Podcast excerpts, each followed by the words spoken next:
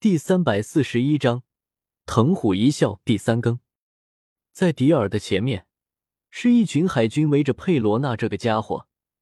虽然说这些海军人多，但佩罗娜似乎并不害怕的样子。迪尔，你们可算出现了，船长呢？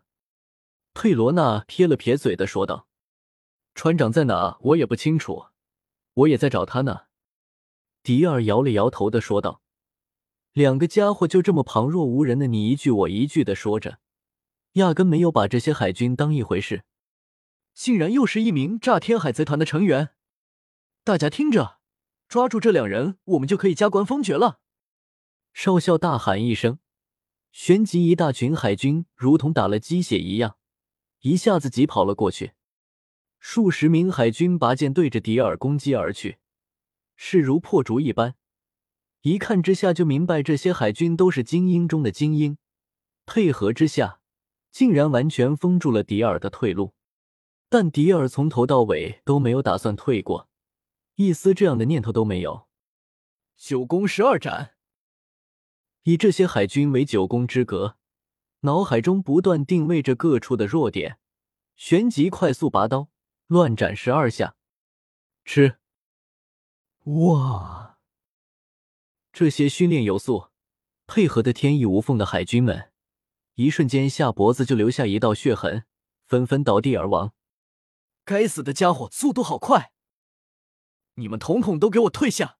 你们还不是他的对手，让我来！一道声音响了起来，立马如同给了海军定心丸一般，一个个兴奋的如同打了鸡血一般，纷纷喜出望外。是鼹鼠中将，有救了！鼹鼠中将一旦出现，区区一名一亿多赏金的海贼根本不在话下。鼹鼠吗？之前在水之都就听说过你的威名，不过貌似被我们船长虐了啊。迪尔沉思了一下，立马想起来是哪个家伙了。呵呵，你们的船长乃是雷，元素中最诡异无常的一种。如果只是比剑术，我敢说你绝对不可能是我的对手。鼹鼠也不多废话，之前败在了叶天秀的手上，早就让他怀恨在心。这次他必须要在迪尔身上一雪前耻。一道音爆声之下，鼹鼠整个人对着迪尔击射而来，抽刀迅速来了个十字斩。迪尔面容皱脸，眼眸大睁，下一刻大手以迅雷不及掩耳之势，拔出了自己的寒光之刃，一刀挡在了身前。叮！两者的第一剑交锋，没有占到各自的便宜。月刃，迪尔一声落下，大手松开手柄，下一刻脚步错开，另外一只手接住了手柄，以回旋的方式对着鼹鼠的胸膛划了过去。这是香克斯教他的剑术转换技能，在转瞬间切换手，从而达到变换的剑术，令敌方难以琢磨。吃。鼹鼠胸膛中了一刀，连连后退了两步，一下子傻了眼。这家伙的实力竟然强了这么多！这这不可能！这家伙不应该这么厉害才对！天啊！鼹鼠中将竟然被一招就受伤了，怎么可能？太可怕了！炸天海贼团的人这么可怕的吗？实力的压制，迪尔没有让他丝毫喘气。下一刻，紧紧握住了寒光之刃。疾步走了过去，旋即一刀横切，引动了大幅度的剑气面积，人影也是变得越来越模糊。光影之斩，吃，噗嗤！鼹鼠双眸大睁，一口鲜血吐出。危急关头之下，他是用剑挡住了致命伤害，但是自己的手臂却是被迪尔一刀切了下来，血流如注。鼹鼠中将。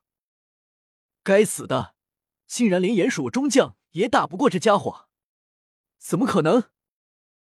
佩罗，那我们走吧，这家伙已经丧失了战斗能力了。